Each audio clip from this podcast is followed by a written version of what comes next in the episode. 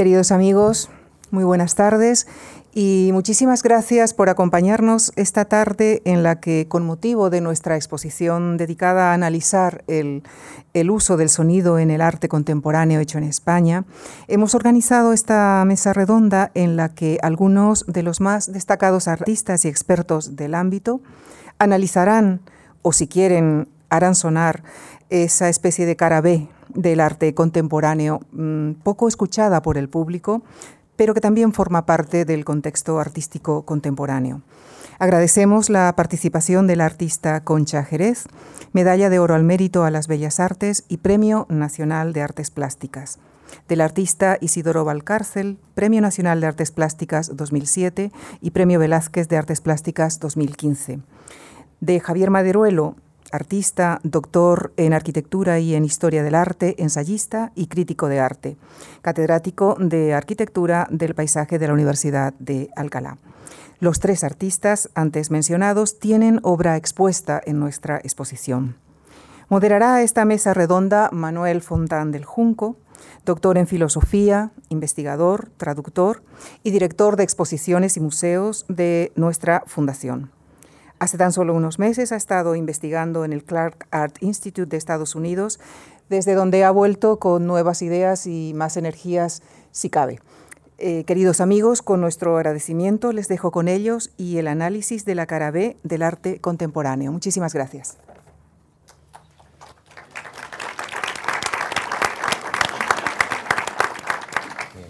Gracias, Lucía. Gracias a todas y a todos por venir me voy a limitar a continuación a mi estricto papel de moderador, eh, cuya primera obligación es moderarse a sí mismo y no hablar mucho. Eh, y que en cambio hablen nuestros invitados, porque no todos los días conseguimos en la Fundación, y eso que el nivel de las conferencias, del programa de conferencias, el programa de música de, la casa, pues es muy, muy alto.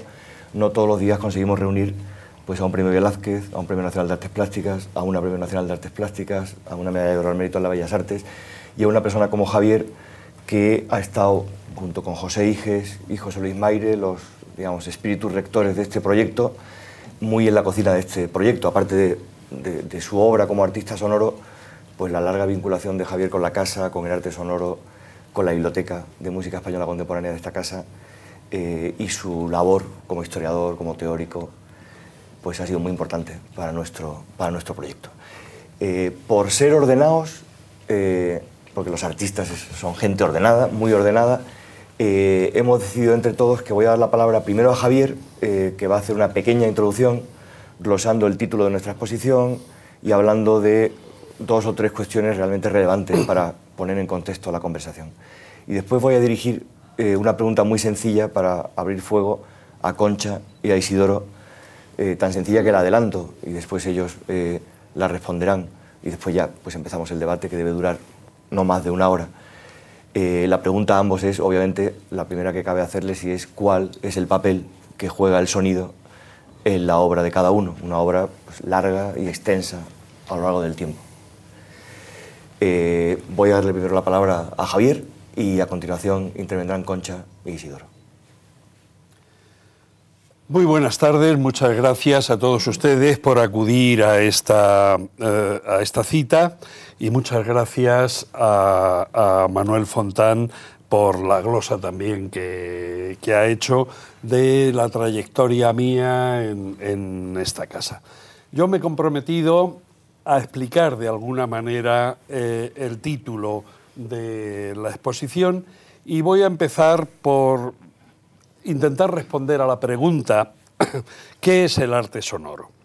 Bien, hoy llamamos arte sonoro a una práctica artística que es o que ha llegado a ser ontológicamente independiente de la música. Es decir, arte sonoro es una cosa y música hoy día ¿eh? es, es otra.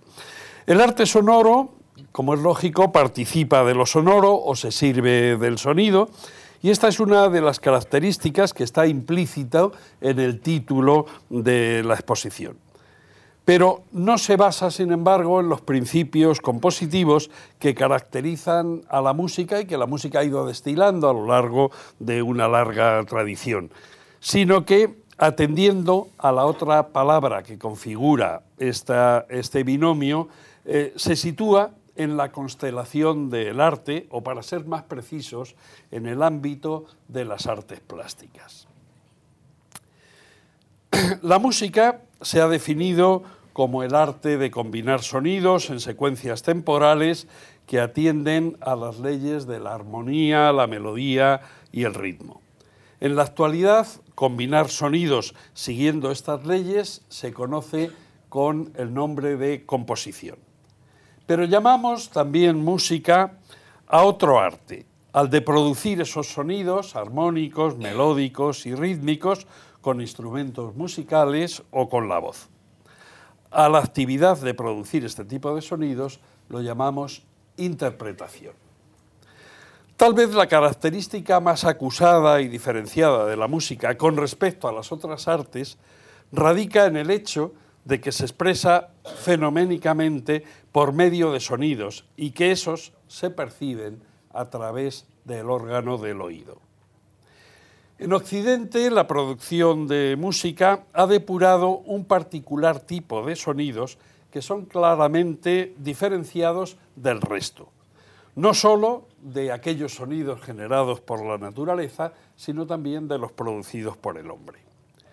Buscando conseguir las mejores cualidades armónicas, se han construido instrumentos muy específicos y muy sofisticados, como puedan ser el piano o el violín, que permiten producir esos sonidos que de manera inmediata son percibidos, y son percibidos culturalmente, como musicales y se separan del resto de los sonidos que son reconocidos con otra palabra, con la palabra ruido, con independencia de que esos ruidos sean considerados agradables, como pueda ser el oleaje del mar o el trino de los pájaros, o desagradables, como por ejemplo una explosión o la actividad de una taladradora.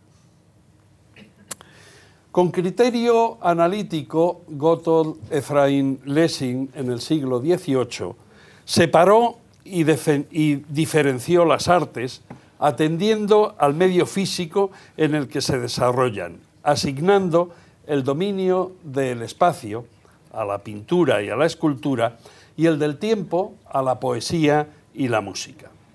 Las artes plásticas se caracterizan por su desarrollo en el espacio, el volumen tridimensional en la escultura o el plano del cuadro en la pintura, y por percibirse a través del órgano de la vista, lo que hace que se reconozcan también con el término, más modernamente, de artes visuales. Bien, pues ya hemos definido que una de las artes eh, se percibe por el oído, la otra por la vista, y entramos ya en el título de la exposición, Escuchar con los ojos. Escuchar con los ojos supone la sinestesia. Y la sinestesia es un fenómeno psíquico que atribuye una sensación a un sentido que no le corresponde, como percibir los sonidos a través de la vista. En medicina, un sinestésico es quien sufre un trastorno nervioso que le hace percibir fisiológicamente sensaciones propias de otros sentidos. Por ejemplo, oír colores, oler, sonidos o sentir determinado gusto al tocar con las yemas de los dedos una textura.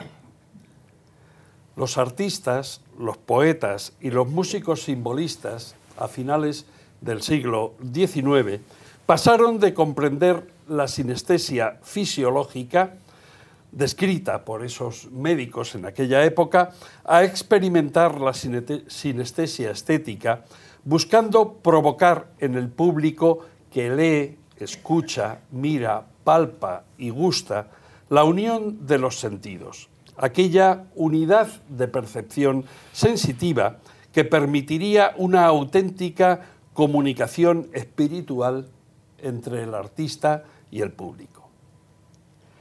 El poeta francés Charles Baudelaire estableció una teoría de las correspondencias y lo estableció en un poema titulado precisamente Correspondance, uno de los sonetos más famosos que constituyen su libro Las Flores del Mal, publicado en 1857.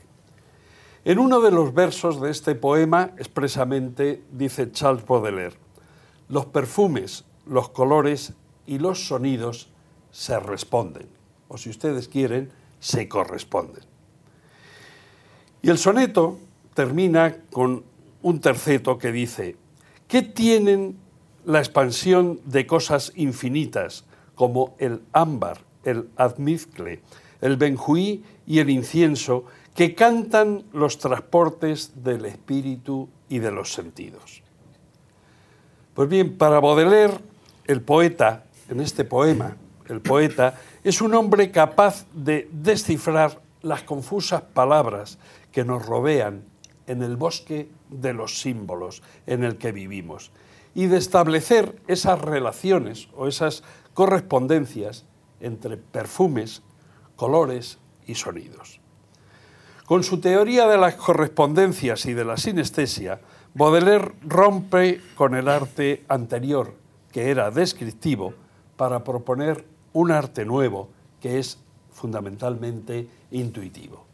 Y ese arte intuitivo va a ser desarrollado ya por poetas de otra generación, por los poetas simbolistas Rimbaud, Paul Verlaine, Mallarmé, por pintores como Gustave Moreau, Odilon Redon, eh, Pierre Bonnat y por músicos como Claude Debussy.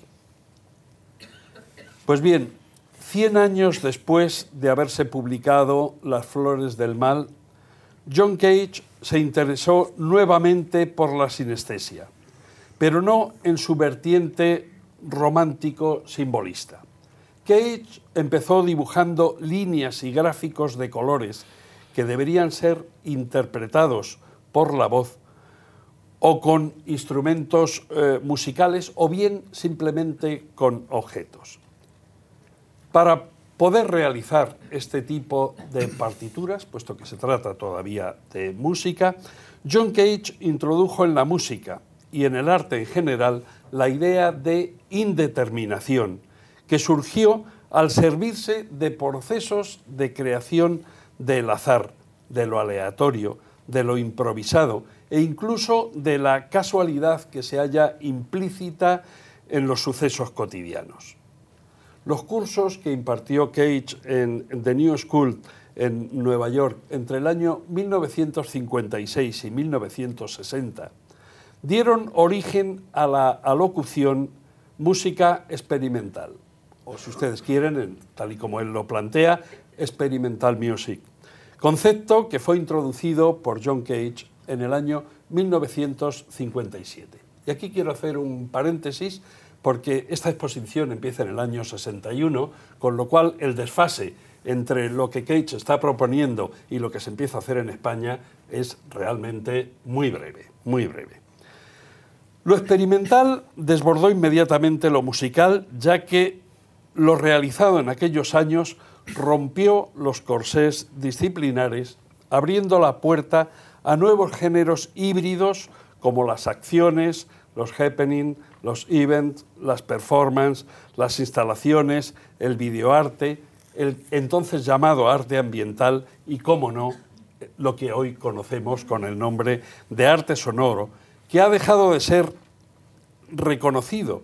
Todos estos, todas estas expresiones han dejado de ser reconocidas como subgéneros dentro de las antiguas categorías hegelianas de la pintura, la música o la poesía, para cobrar, como presentamos hoy, una entidad propia en la posmodernidad. El paso del antiguo arte de la música al nuevo arte sonoro necesitó de un puerto intermedio que se denominó con la ambigua palabra interdisciplinaridad. Por supuesto que desde los orígenes de la actividad artística se han producido la colaboración entre dos o más disciplinas. La ópera, por ejemplo, sería uno de los más depurados y la cinematografía uno de los más inmediatos. En ambas producciones, en una ópera o en una película, coinciden un elenco de profesionales de muy diversos oficios y disciplinas, tanto artísticas como técnicas, y se trabaja para, en forma de colaboración para producir una obra. Es interesante señalar que lo experimental no fue una actitud tomada en el seno de una de las artes, sino que se trató de un fenómeno generalizado que dio pie a hablar tanto de interdisciplinaridad como de poliartistas, es decir, de artistas que se expresaban indistintamente con lenguajes que son propios de varias artes diferentes. El interés, yo creo, de esta exposición que han podido ustedes ver, no se centra en mostrar lo ingeniosos que fueron los artistas experimentales que trabajaron en estos temas a partir de los años 60 en España, sino en llamar la atención sobre un cambio de sensibilidad que se fue operando en la conciencia no solo de los artistas, sino del público, cuando se puso en entredicho tanto el estatus de oyente como el de espectador, actor o intérprete. Yo creo que para empezar lo dejaría aquí y puedes pasar la palabra a cualquiera de los compañeros. Pues con la licencia de Isidoro se la pasamos a Concha. Venga. Yo también querría dar las gracias a, a todos aquí los presentes que han venido a oír nuestro modesto relato y también, por supuesto, a esta institución que ha organizado y todos los intervinientes en esto que, que han organizado una exposición tan interesante que merece la pena el ponerse de relieve como un tema eh, para que de alguna forma se pueda transmitir eh, hasta qué punto este fenómeno, digamos, tiene, ha tenido unas raíces, ha tenido una secuencia y una variedad enorme, eso también.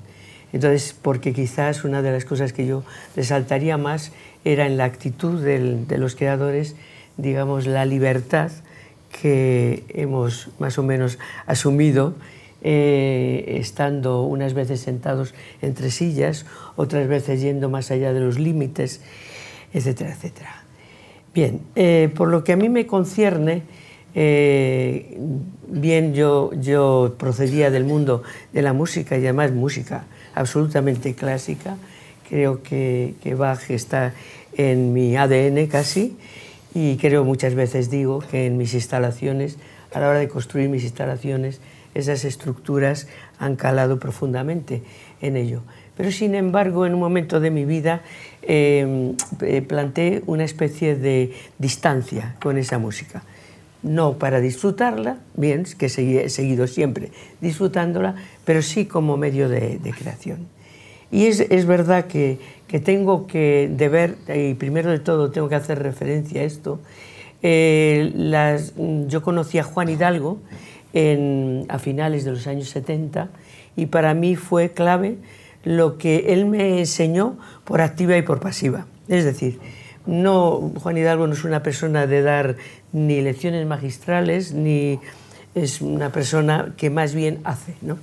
Entonces, a través de eso y de un curso que él organizó precisamente en el año 80 en el aula de música de, de la Complutense, al cual asistimos pues sí, yo, sí, también, sí. yo asistí y también algunos más, creo que José Iges también. Eh, eh, verdaderamente nos abrió los ojos, a mí personalmente, me transmitió, digamos, la, la experiencia de John Cage, que hasta ese momento yo desconocía. Es verdad que al mismo tiempo, muy brevemente posteriormente, tuve también eh, la, no sé, alegría y bueno, y esto de, de poder, vino aquí a Madrid Philip Corner, ¿eh? Uno, un fluxus para mí importantísimo, porque también mostraba otra forma de hacer música, en ese caso música. Entonces, entre uno y otro, quizás eh, ya a mí me pude dar permiso para acercarme al mundo de lo, sonoro, ya no desde el punto de vista de la música, sino ya del aspecto sonoro. Si bien en un principio yo eh, quizás en, ese año 80, eh, mi primer acercamiento, digamos, fue una definición de, silencio a partir de John Cage, en una obra que yo hice en ese momento y que simplemente aducía, aludía a la idea de que silencio es un signo convencional que transmite estéticas y sonidos. Entonces, a partir de ahí, es verdad que durante toda una serie de años, em, desde el 80 hasta el año 94, mi trabajo fue más bien un trabajo de partituras todavía, partituras visuales, partituras visuales que yo realizaba a partir de textos y esos textos se convertían en líneas y esas líneas podían ser interpretadas en un principio por cualquier intérprete, teniendo en cuenta simplemente lo que era la, esencia de la música, el sonido, el silencio y también el concepto de tiempo. Eh, dentro de eso, no solo hice esas partituras a nivel eh, de objetos, de libros de artista y eso, sino que fueron, estuvieron como raíz de eh, varias instalaciones mías importantes en el año 83, por ejemplo, Retorno a la Memoria en Pamplona, eh, Retorno al Comienzo en Malpartida de Cáceres y en North Shopping, el Museo de Arte Moderno de North Shopping, un trabajo en todos ellos partiendo de una carta de invitación en la cual yo convertía eso en partitura y a partir de ahí creaba unas sendas instalaciones que mm, culminó en el año 94 en, la, en Gijón en la Sinfonía de las 40 Cartas de Solicitud de Empleo. Bien, eh, después ya hay un, un siguiente periodo eh, estoy hablando siempre de mi trabajo individual, aunque yo soy, tengo esos dos aspectos, como en el caso de José Iges, él tiene su obra individual y también nuestra obra extensa e intensa, trabajando con el sonido y también la imagen.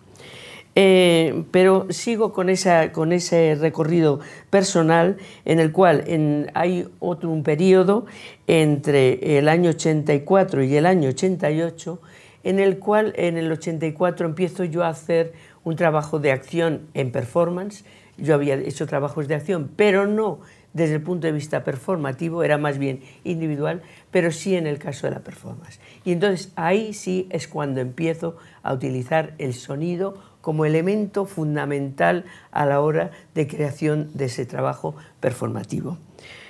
Hay todo un recorrido en, en él eh, desde, desde eh, Music for the Memory of a Meeting, que fue eh, la, primera, mm, la primera performance que yo realicé en el año 84 en un festival en Albor, y em, pasando por, por em, Madrid en ambiguo concreto en el 94 también, en el, y en ellos, en ellos, por ejemplo, en el caso de, de, de, Madrid, em, por ejemplo, había el movimiento de un columpio de cristal intervenido, lo utilizaba como un continuum y como secuencia de otras acciones sonoras que yo realizaba con objetos de la propia instalación.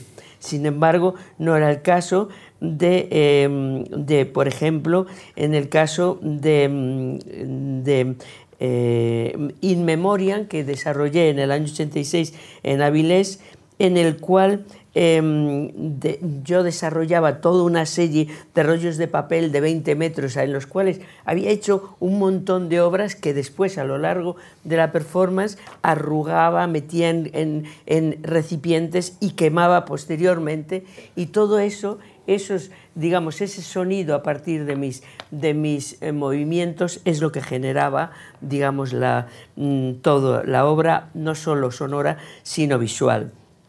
O también semejante fue el caso en Kassel en el año 87 en una obra, en una performance que se llamaba In Quotidianitates Memoriam y que eh, mantenía un soplete de butano actuando como un continuo sonoro a la vez que realizaba toda una serie de acciones eh, sonoras, por ejemplo, removiendo con una cuchara eh, cristales intervenidos autocensurados, con textos autocensurados en diversos cacharros de cocina.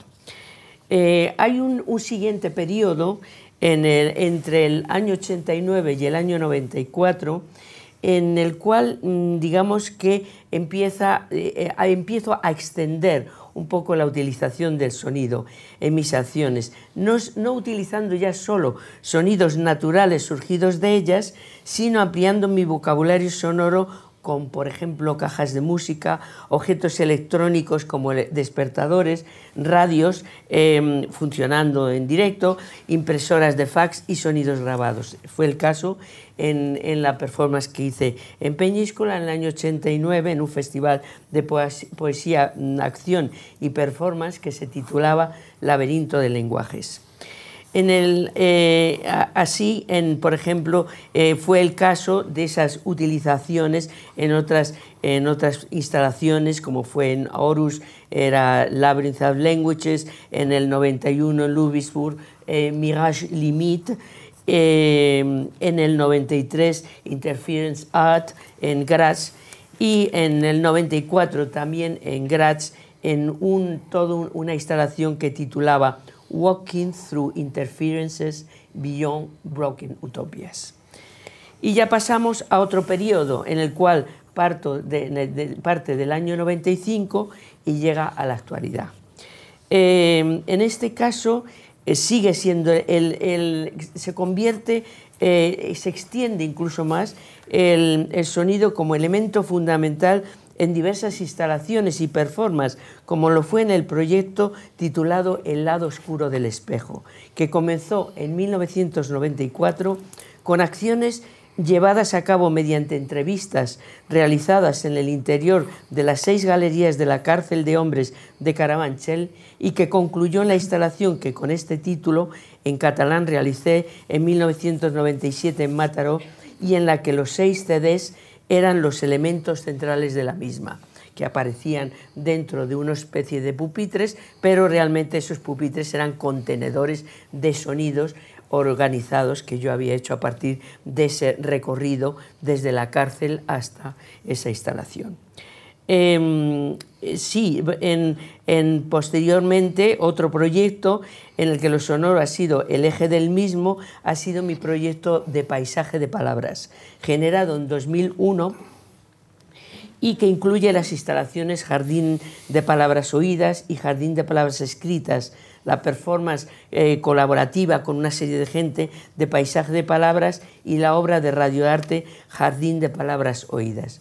Este proyecto estaba, estaba basado en las grabaciones em, de poetas leyendo su propia poesía, con cuyas grabaciones he realizado hasta un total de 10 CDs, 8 em, de habla hispana, de poetas de habla hispana, uno de habla inglesa y otro de habla alemana, que en la escucha simultánea generan un paisaje en el que las palabras se funden en un murmullo, pero a la vez el espectador, en su movimiento entre las fuentes sonoras, puede ir escuchando las voces individualmente. Este fue el caso, se originó este proyecto en el Coldo Michelena en el año 2001 Em, y, bueno, eh, ha tenido versiones en Berlín, en el Instituto Cervantes, en Nueva York también el Instituto Cervantes, en, Madrid en el, en, con motivo del 125 aniversario del Círculo de Bellas Artes, extendiéndose la instalación por toda la escalera del círculo y con intervenciones con mis paisajes de palabras oídas cada día en un minuto interfiriendo la radio del círculo desde el 1 de enero hasta el 5 de mayo, en que era el día que hacía 125 eh, años. También fue el caso en Belgrado, en el Instituto Cervantes y en Córdoba, en la edición de la MASE eh, que tuvo lugar organizada por mm, José Iges como comisario y el grupo, eh, ahora no me acuerdo. Eh, otro proyecto en el que lo sonoro ha sido el eje del, mismo es el de Restos Anónimos del Naufragio, realizado en Las Palmas de Gran Canaria en 2002, en el que se reflexionaba sobre el siglo XX. Como pieza clave del mismo, se realicé la instalación Jardín de Ausentes, en la que lo sonoro se trazaba a partir del sonido de las vanguardias históricas en las voces de destacados miembros de las mismas. Em, esto se realizó en la, en la Regenta, en el espacio magnífico de la Regenta en Las Palmas de Gran Canaria. Y más recientemente, en 2010, realizó una instalación en Graz, en Austria, que se engarzaba en torno a lo sonoro a partir de la elaboración de un discurso ah, sonoro, por supuesto, eh, también visual, a partir de la medición en tres idiomas, castellano, inglés y alemán, de cuatro módulos de 4 minutos 33 segundos y en torno a estos módulos sonoros se trazaba una reflexión sobre diversos conceptos de tiempo, esenciales en mi obra, tanto a nivel sonoro como visual. Así fue el caso en Graz, posteriormente en, varias performances que titulaba Cuatro visitas guiadas de cuatro minutos con 33 segundos en el MACA de Alicante, en el Círculo de Bellas Artes de Madrid, en fin. Esto. Y por último, también ligado a esa, esa medición del tiempo, es decir, empezamos con Cage y de alguna forma nos profundizamos, seguimos ligados a, John Cage, en, en la, también en la instalación que realicé en el 2013 en Lanzarote y que titulaba 980 intervalos únicos de 4 minutos 33 segundos. Básicamente, este, un poco en líneas generales, ha sido mi trabajo, la importancia de mi, de mi, de, mi interés en, lo sonoro, en lo que he querido reflejar y por supuesto que en el caso de la obra común con José Iges ha sido una plataforma diferente en la cual los dos hemos hecho todo. Es decir, hay muchas veces que se interpreta que la parte sonora la hace eh, José, en la parte visual la hago yo, no. Es una plataforma común en la que los dos desarrollamos a partir de una idea, digamos, aquellos sonidos que corresponden, que nos interesa introducir en ello y también las imágenes que nos interesan. Gracias, Muchas Concha. Gracias. Bueno, Concha ha contado muy detalladamente, digamos, el lugar o los lugares que ha ido ocupando en, en esto que también ha dicho al principio de su intervención, en, en los orígenes y sobre todo en las trayectorias del arte sonoro en nuestro país. Y precisamente en los orígenes del arte sonoro en nuestro país, en la exposición es muy obvio, también en nuestro catálogo, incluso en su organización, que hay que remitirse a los 60 y a los 70 para encontrar las raíces pues, en los encuentros de Pamplona del año 72, en el grupo ZAG, y yo diría que también en dos, dos figuras, una de las cuales nos acompaña hoy aquí, que es Isidoro Valcárcel Medina, la otra es Luis García Núñez Lugán, que también está ampliamente representado en la exposición. Isidoro, tienes la palabra. Bueno, repito las gracias que ya han hecho patentes mis predecesores y paso al asunto en sí. Evidentemente hay una cuestión para mí que es, básica y es que el sonido o el ruido, casi prefiero decir el ruido, la música no la toco porque la desconozco por completo, mm, es una cuestión temporal. Y dio la casualidad de que en el año 70, pues yo estaba haciendo una exposición en la Galería Seiker que cambiaba cada día la exposición, el montaje. O sea, estaba así, pero luego yo tenía que irme muy temprano por la mañana para cambiar aquello para que estuviera de otra manera. Y entonces dije, bueno, es que aquí yo tengo que emplear el tiempo. O sea, esto es un fruto del tiempo. Esto no es una cosa que empieza el primer día y dura al vigésimo, sino que el segundo ya no es. O sea, hay una percepción directa del tiempo. Pues qué cosa más oportuna que meterle ruido a esto, ¿no? Y entonces pues me agencié los instrumentos necesarios, que entonces no existían eh, comercialmente, sino que se me fabricaron. Y en una sala de la galería yo tenía allí montado mi estudio, y digo esto con toda la ironía del mundo, al cual yo a primera hora de la mañana también llegaba y hacía el ruido del día. O sea, fabricaba el sonido que se iba a oír y que acompañaba aquella cosa que había cambiado, como el sonido también cambiaba. Lo particular es que había otro razonamiento. Los elementos usados en la parte, digamos, física o plástica de la exposición eran los mismos siempre, lo que pasa es que estaban descolocados, por así decirlo, de una manera burda y rápida. Quiere decirse que el segundo día se veían las mismas cosas del primero y del séptimo, pero que no estaban igual. Entonces, ¿qué hice yo? Pues dije, bueno, pues que ocurra lo mismo con el sonido, ¿no? Es decir, el sonido del primer día era tal, pero claro, el segundo hay que cambiarlo. Añadamos algo, mezclémoslo, confundámoslo. Y aquel aparato que se me fabricó tenía la, mm, permitía cinco acumulaciones de sonido. Quiere decirse que el segundo día era más obtuso o más confuso que el primero y no digamos nada del quinto, en el cual estaban mezclados cinco, cinco ruidos. Pero claro, lo mismo estaba pasando con, los objetos sonoros que ya no estaban de la manera ordenada y limpia y, y metódica, sino que ya se habían ido confundiendo.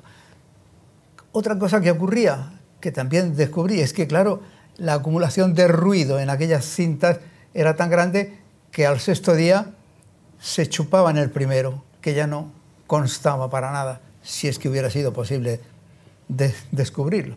Bueno, dije, ah, pues estupendo, esto me, me proporciona una oportunidad de que yo, por ejemplo, puedo quitar cacharros de los físicos que hay aquí e incluso puedo permitirme el meter alguno nuevo, que por supuesto me tenía que fabricar ese mismo día por la noche, ¿no?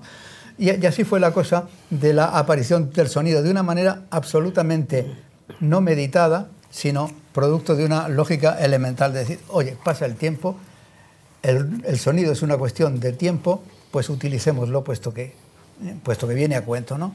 Mm, ¿Qué duda cabe de que también a partir de ahí se produjo una cosa, y es que yo me iba fabricando día por día la partitura, y perdón por el término, si hay aquí algún musicólogo, me fabricaba la partitura de ese día mío, partitura absolutamente elemental y que está en la exposición. Y, que bueno, me servía yo creo que más que nada para convencerme a mí mismo de que había una regla en aquel sonido, porque realmente cuando se oía ahí no había regla ninguna, era un batiburrillo. Pero bueno, yo decía, bueno, esto está hecho por algo y tal vez para algo también. Y así transcurrieron los 12 días que duraba, entonces las exposiciones eran más racionales que ahora, que duran tres meses, ¿no? aquello eran 12 días, ¿no? Y, bueno, y se acabó. Y yo di por me di por satisfecho y dije, hombre, pues he utilizado el sonido también en mi forma de expresión. Yo creía, pintor yo en origen, que la cosa estaba en, los colores y, los, y las formas plásticas, pero dije, anda, pues si también esto entra, ¿no? y entró a la perfección y ya no me desprendí de ello nunca más. Lo que pasa es que había otra cuestión que, que me incordiaba un poco y es el hecho de que yo había estado fabricando esos sonidos como se fabrica un cuadro, digamos, ¿no? Es decir, que era un producto del raciocinio o de la creatividad del, del individuo, ¿no? ¿Y qué pasa con la cantidad de sonidos que están sin que yo los haya fabricado. Bueno, también los colores están sin que los pintores los fabriquen, ¿no? Pero bueno, ¿qué pasa con estos ruidos que están por ahí, estos sonidos, y que yo me creo que al cogerlo yo con mi mano los cambio de naturaleza y los coloco en el sitio oportuno? No, hagamos algo con el ruido en sí, con el sonido que se provoca casi al 90% al margen de mi persona. ¿Qué cosas hay que hacen ruido? Bueno, todo hace ruido. Pero ¿qué hace un ruido más descarado o ostentoso o provocado? Pues, por ejemplo, un coche, ¿no? El motor de un coche. Si no le damos al motor, no hace ruido, pero en el momento en que le damos, él hace su ruido, no el ruido mío, ¿no? pues hagamos un trabajo con el ruido que me facilita ya hecho el coche y que yo no tengo que molestarme en hacer, simplemente hacer así y ya.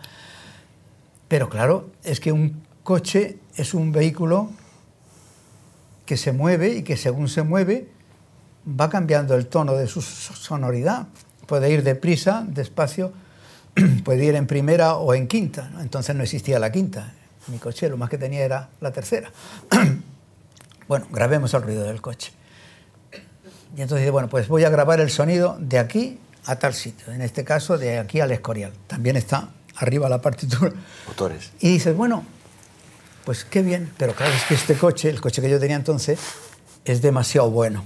Realmente este coche lo tiene chupado el, el hacer este recorrido y en, en 40 minutos lo hace. Digo, pero ¿y si cojo un coche más lento, en cuyo sonido tampoco yo intervengo, pero que me lo busco, que sea más lento y más achacoso, por así decirlo, bueno, pues hagamos también este mismo recorrido con este otro coche, pero el mismo día, mejor dicho, el mismo día de la semana y a la misma hora. Y entonces, claro, el ruido era muy distinto, era más... Ah, pues tenemos dos fuentes sonoras que responden al mismo requerimiento, pero que suenan diferente. Bueno, pues la cosa estaba ya hecha prácticamente. A ver si podemos juntarlas, pero oírlas separadas. O sea, los dos motores arrancan, pero uno se oye por aquí, otro se oye por aquí. Pero claro, eso para un oyente es una cosa bastante lerda, ¿no? Porque dice, bueno, sí, pues un coche. Aportemos algo de carácter plástico o visual, mejor dicho. Y entonces la cuestión estaba en que, bueno, pongámosle al lado las circunstancias físicas que provocan que estos motores hagan estos ruidos. Y eso que, se coloca al lado no es sencillamente más que las condiciones de la carretera. Entonces eh, acompaña a la pieza también, como podréis ver arriba, todas las características que la Dirección General de Carreteras em, había asignado y después deducido de lo que eran esas rutas. ¿no?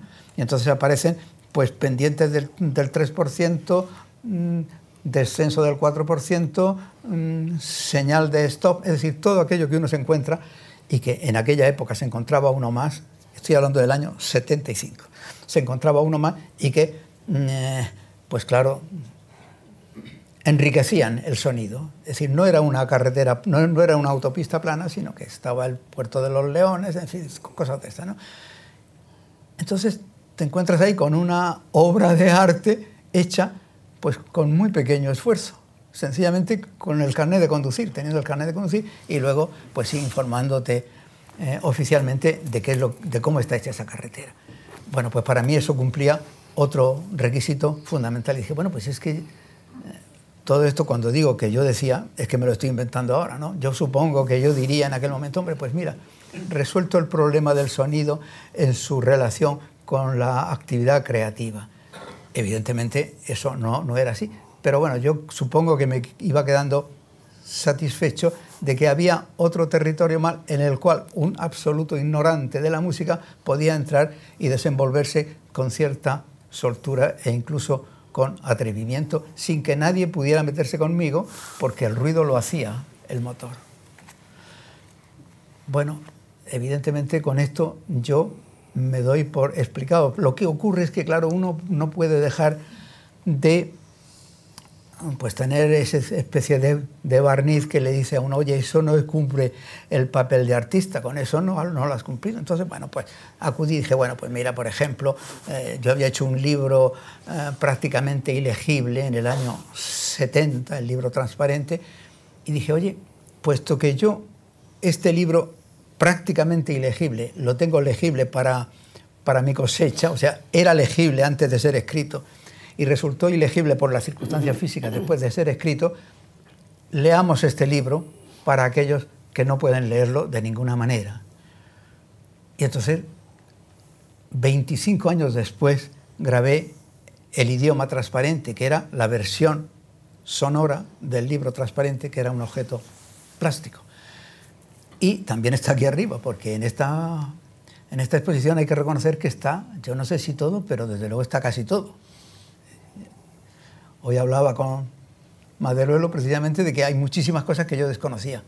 Bueno, entonces, ¿qué ocurre? Pues que el libro transparente se convierte en el sonido menos transparente, es decir, más entendible, porque la superposición de dos o incluso tres voces que se producía por la transparencia de las páginas del libro, aquí se produce también, pero hay una posibilidad de discernir infinitamente mejor que en la imagen qué es lo que están diciendo esas voces, qué es lo que dice el libro. Bien, pues con estos tres ejemplos yo me doy por satisfecho, he procurado haceros ver en qué consiste para mí el sonido y bueno, pues ya está, muchas gracias. ¿eh? Bien, bueno, pues después de esta, de esta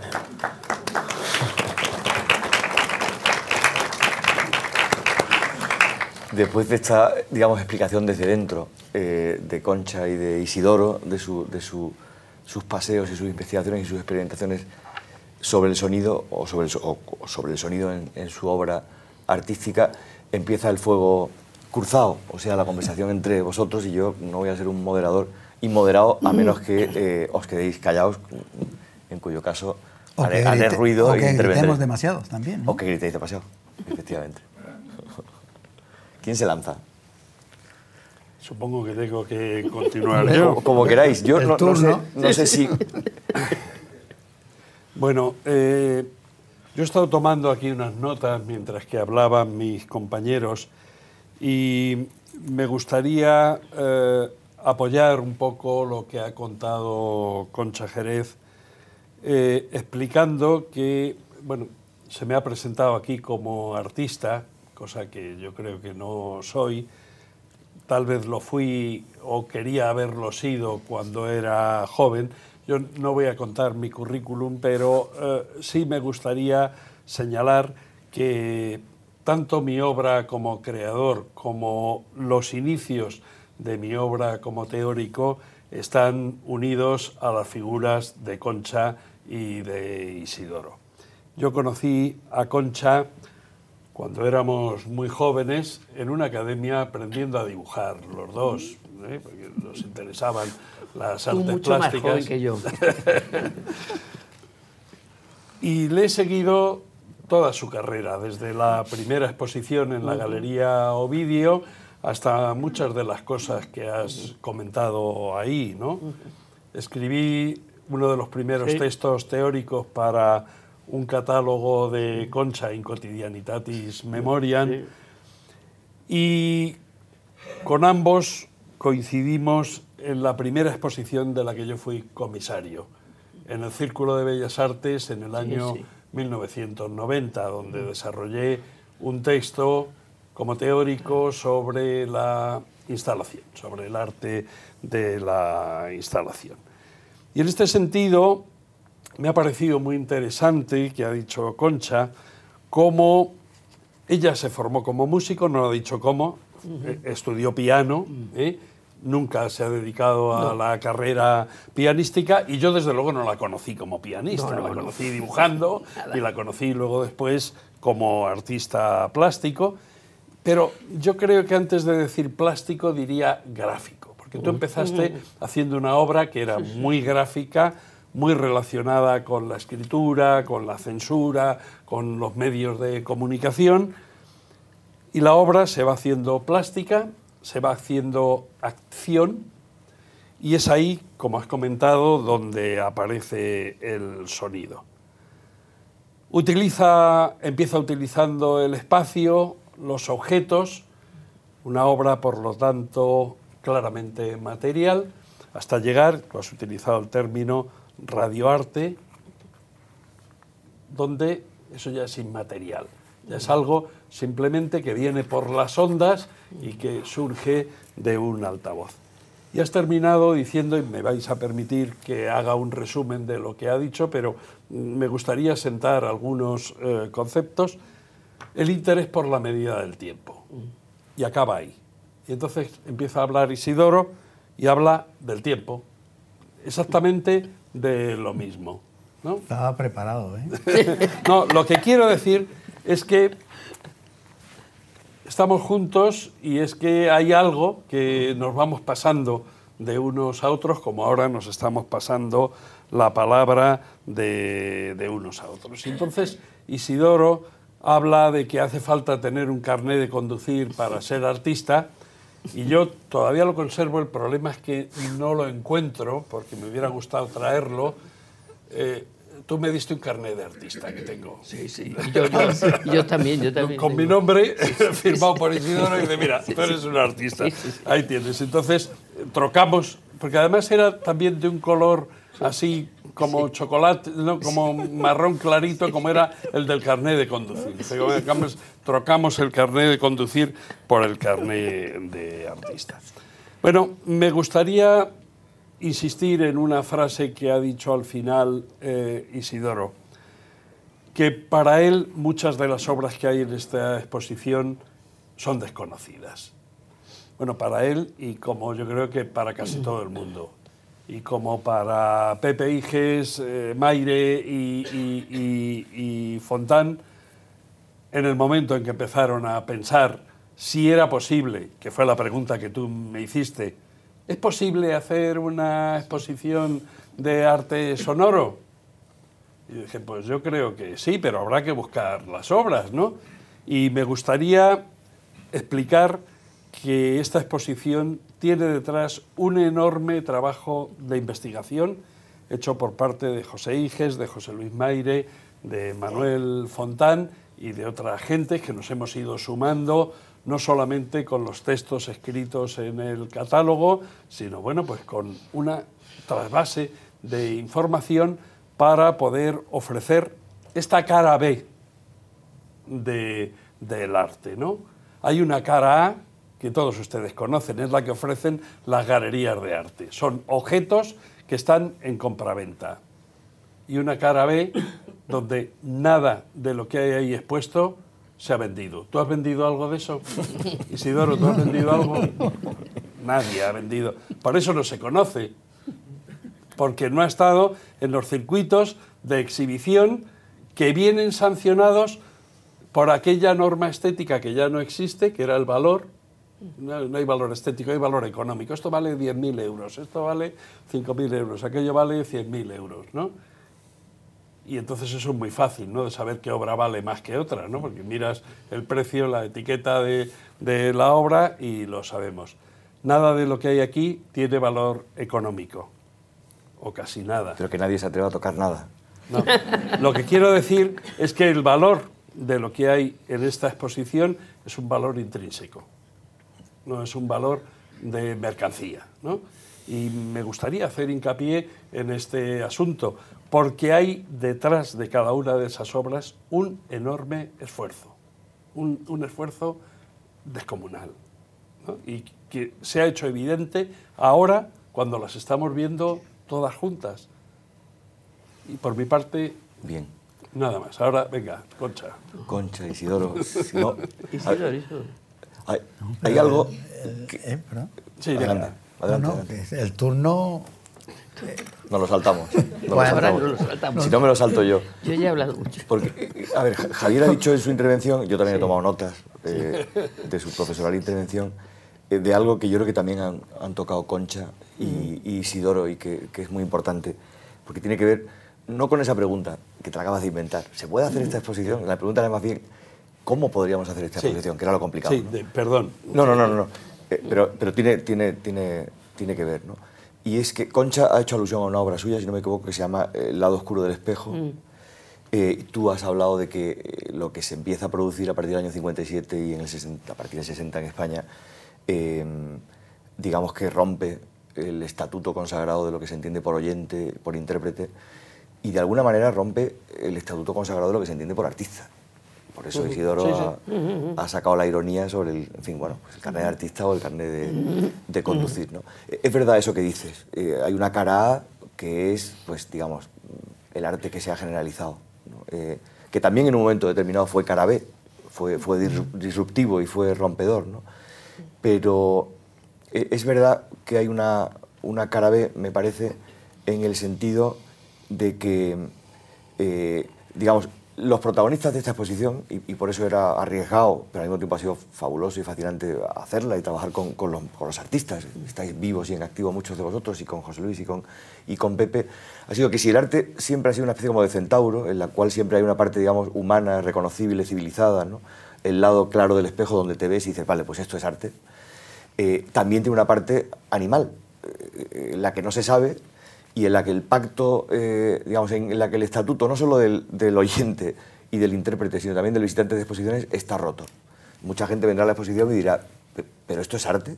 ¿Pero esto qué es? ¿no? O a lo mejor comete el error, como tú decías, Javier, de, eh, interpretar esto como, bueno, pues oye, qué ingeniosos, ¿no? Eh, hace 20 años usando ordenadores o hace 40. No es eso. es un tipo de arte en el cual me parece que es mucho más obvio que en otros que el propio concepto de arte es una noción artística y cambia radicalmente y continuamente. Eh, y eso lo habéis hecho, lo habéis hecho durante todos estos años y lo que esta exposición hace es, mostrarlo, o más bien hacerlo audible, porque si hubiera sido obra plástica, si tú hubieras seguido con tu trabajo de pintor y tú con tu, digamos, primera, primera incursión en la gráfica o en, el dibujo, eh, pues no hubierais hecho lo que, lo que hicisteis, que es interrogarse sobre el silencio, interrogarse sobre el ruido. Claro, lo que has dicho tiene, y sobre el tiempo. O sea, en definitiva, la cuestión aquí es, la, la, gran pregunta es el tiempo. Yo casi, casi voy a, iba a decir algo que, de alguna manera eh, quizás es demasiado lírico y demasiado sentimental. tú que eres pero lo digo, lo digo porque eh, el, el, título, que sale, como sabéis, de un, de un soneto de Quevedo, Escuchar con los ojos, el, escrito de la Torre de Juan Abad, tiene un verso que dice algo así como, eh, habla del tiempo, obviamente, del paso del tiempo, ¿no? dice, aquella, el mejor cálculo cuenta, o sea, el tiempo mejor invertido, es la que en lección y estudio nos mejoran. ¿no? O sea, aquí no hay artefactos ingeniosos, lo que hay es mucha cabeza, mucha apelación al intelecto, a la reflexión, a la razón. Por otra parte, llena de sensibilidad porque, y de humor, que es otra de las cosas que a mí me llama mucho la atención de esta exposición. Hay cosas divertidísimas eh, y cosas fascinantes y cosas que, apelan a la gente precisamente porque, porque el, pacto que funciona no es el pacto del reconocimiento. Ah, pues voy a una exposición de Cézanne, pues efectivamente hay un Cézanne y, sé que he ido y lo disfruto. No, vas a algo y no sabes lo que te vas a encontrar. O no sabes lo que, lo que vas a escuchar. Bueno, yo había preparado tres respuestas por si había preguntas y las voy a leer porque las traigo escritas. ¿no? Es que es muy eh, previsor. Es que eh, eh, me alegra que haya hecho usted esa pregunta porque la traigo aquí escrita. Se trata de una cita de Julio Cortázar, de la primera novela de Cortázar, Los Premios, publicada en 1960 es decir, justo en ese momento ¿eh? en el cual están surgiendo estas cosas. Y Cortázar, que era un hombre muy listo y que sabía muchísimo de música, la frase tiene cuatro líneas nada más. Un personaje de la novela dice, una mujer, el clásico hay que saber tocarlo, dijo doña Rosita. No como esa música de ahora, puro ruido, esas cosas futuristas que pasan a la radio, las pasa a Pepe Iges además. Yo enseguida le digo a mi esposo, le digo, ay, Enzo, saca esa porquería que me hace venir el dolor de cabeza. La deberían prohibir, digo yo. Esta es la cita de Cortázar. Bueno, no sé si esto hoy 56 eh, años después eh, sigue siendo así, pero en buena medida tienes razón con ese público que viene y sigue preguntando, bueno, ¿y esto es arte? ¿Y esto por qué lo han puesto aquí? ¿no? Si esto casi como que da dolor de cabeza, ¿no? A mí lo que me fascina no es que desde la Fundación o los comisarios hayamos programado la exposición, sino gente que se ha pasado 40 años haciendo eso como Isidoro, que está muy callado aquí, pero que acaba de explicar pues, piezas suyas de los años 70, bueno, a continuación, que está arriba, una exposición que dura 12 días y cada día cambia, o sea, que va contra el concepto de exposición, que busca ante todo ser una cosa reconocible y durable en el tiempo. ¿no? Eh, eh, hacer oír, una cosa que, has dicho que me, gustaría que insistieras más en eso, porque cuando te has reído irónicamente del concepto clásico de artista, eh, al concepto clásico de artista, al concepto de artista romántico, el pintor, está ligado un ego como la copa de un pino. Y tú, has dicho, no, no, a mí lo que, me interesaba, lo que me interesaba no es el ruido que yo hacía, sino el 90% del ruido, que es el que yo no hacía. O sea, las cosas que hacen su ruido, ¿no? Eh, sí, es, curioso porque, perdonad que voy a hacer referencia a otra cosa mucho más reciente, de hace eh, unos 14 años o algo así, eh, la galería esta que ahora está en Madrid, que se llama Espacio Mínimo, estaba en Murcia antes y era verdaderamente mínimo, de algo así como 2 por, 2 por 4. ¿no? Y entonces dije, bueno, me invitaron y yo dije, jo, qué, qué maravilla, esto tan difícil. Digo, claro, pero es que es tan pequeño. Digo, espacio mínimo, además el nombre está muy bien puesto. Y evidentemente, si tú razonas y dices, ¿qué es lo opuesto a espacio mínimo? Tiempo máximo. Entonces la exposición se llama espacio mínimo, tiempo máximo, porque además no había vuelta de hoja. ¿Y qué pasaba? Pues que yo, sin ningún escrúpulo creativo, ponía cada vez que me parecía, ponía una grabadora en marcha y seguía mi vida. Si iba por la calle, iba por la calle, si estaba en casa oyendo la radio, la grabadora aquella coge y todo eso eh, rellenó el tiempo del espacio mínimo que era el de una exposición. Un mes de el ruido continuo en noventa y tantas cintas de estas de cassette. ¿Qué tenía que hacer el galerista? Pues cuando se acababa una, sacaba y metía la, la siguiente y se acabó la creación. ¿no? Oye, ¿y le daba dolor de cabeza? Pues sí, pero se salía, él se salía porque se, se salía a la calle. incluso tropezó con un, con un espectador que serían muchísimas que dijo Pero entraban donde de uno, esté el ruido de las campanas Esa salía a la calle. catedral. dijo, "Donde esté el ruido, por favor". incluso tropezó con un, con un espectador que serían muchísimas que dijo pues es que Pero entraban donde de uno, esté el ruido de las campanas porque esto estaba al lado de la catedral dijo esté el ruido por favor y salió a oír las campanas muy sensato pues es que rea- realmente yo tengo cierta tirria a los, a los artistas, ¿no? Pero como contraposición de eso digo, todo el mundo es artista, excepto que se resista heroicamente a serlo, ¿no? En cuyo caso, claro, ya, ya no lo es. Efectivamente. Bueno, yo he ocupado dos turnos, ¿eh? Vamos con más turnos. Bueno, yo creo que de todos modos, yo creo que sigue habiendo algo que es muy curioso y es la irritación de la gente con respecto al sonido.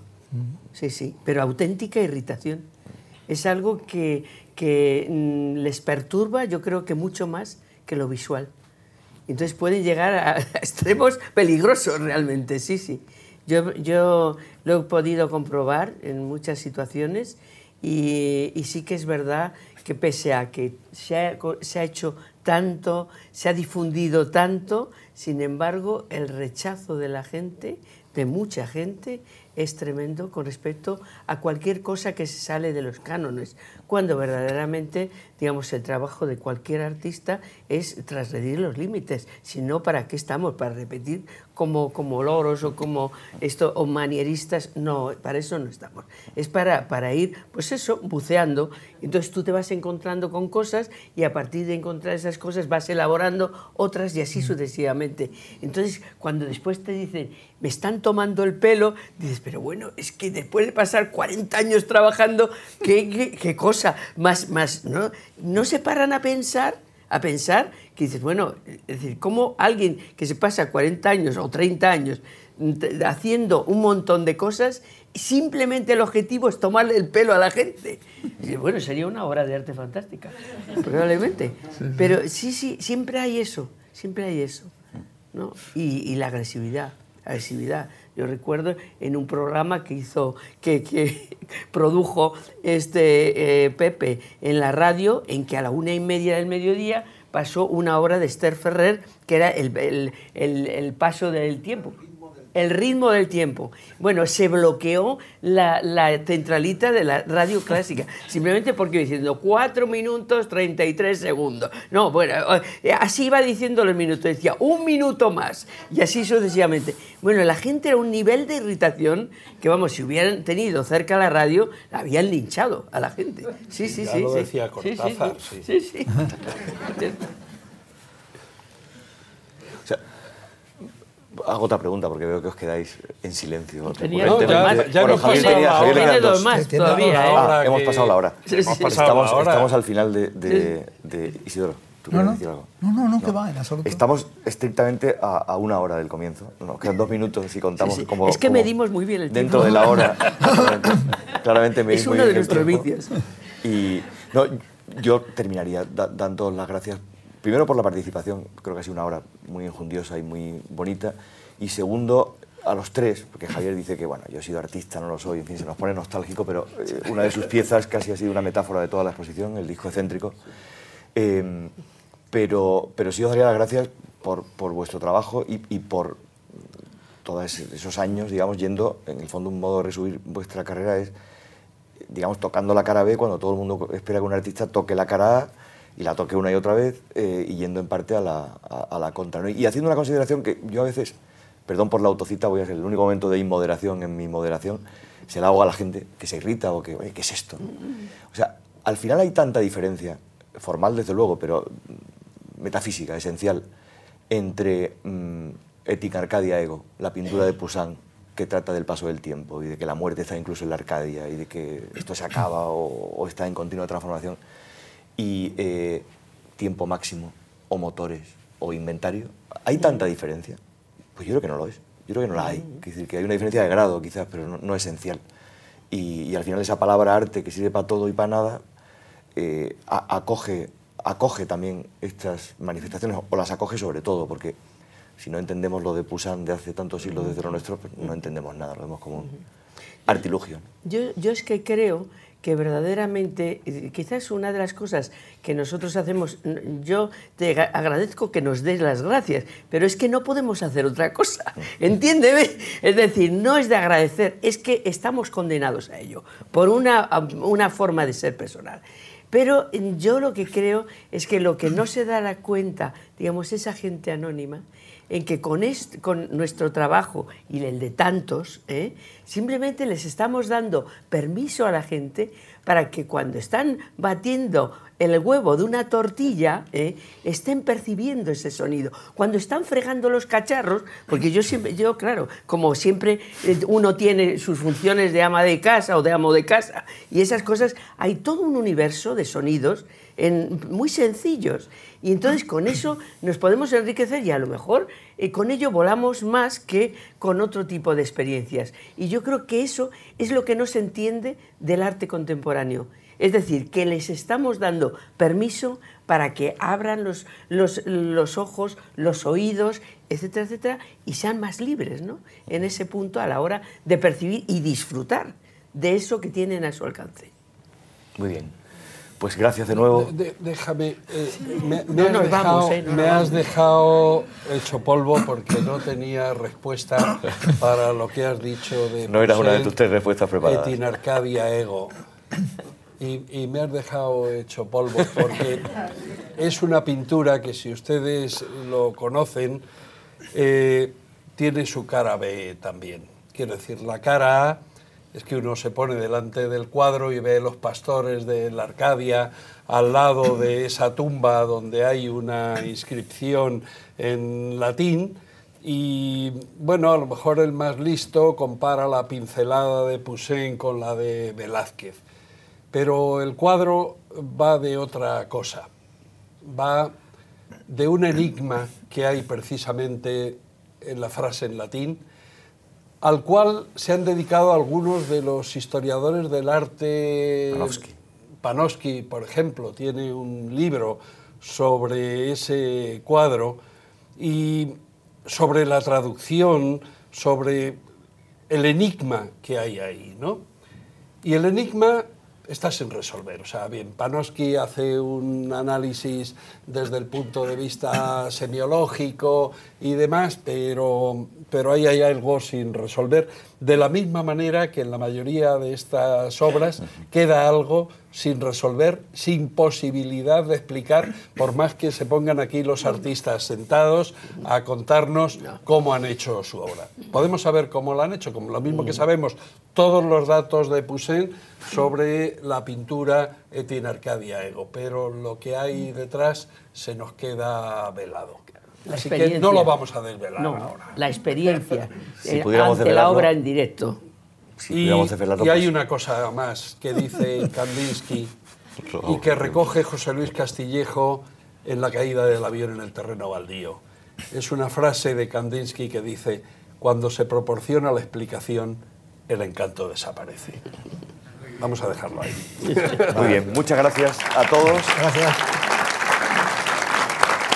Aprovecho, aprovecho para recordar que dentro del ciclo de conferencias, eh, que dentro del ciclo de actividades, perdón, que la Fundación ha organizado en torno a la exposición, hay todavía dos sesiones del ciclo eh, El cine y el sonido, el sonido y el cine experimental.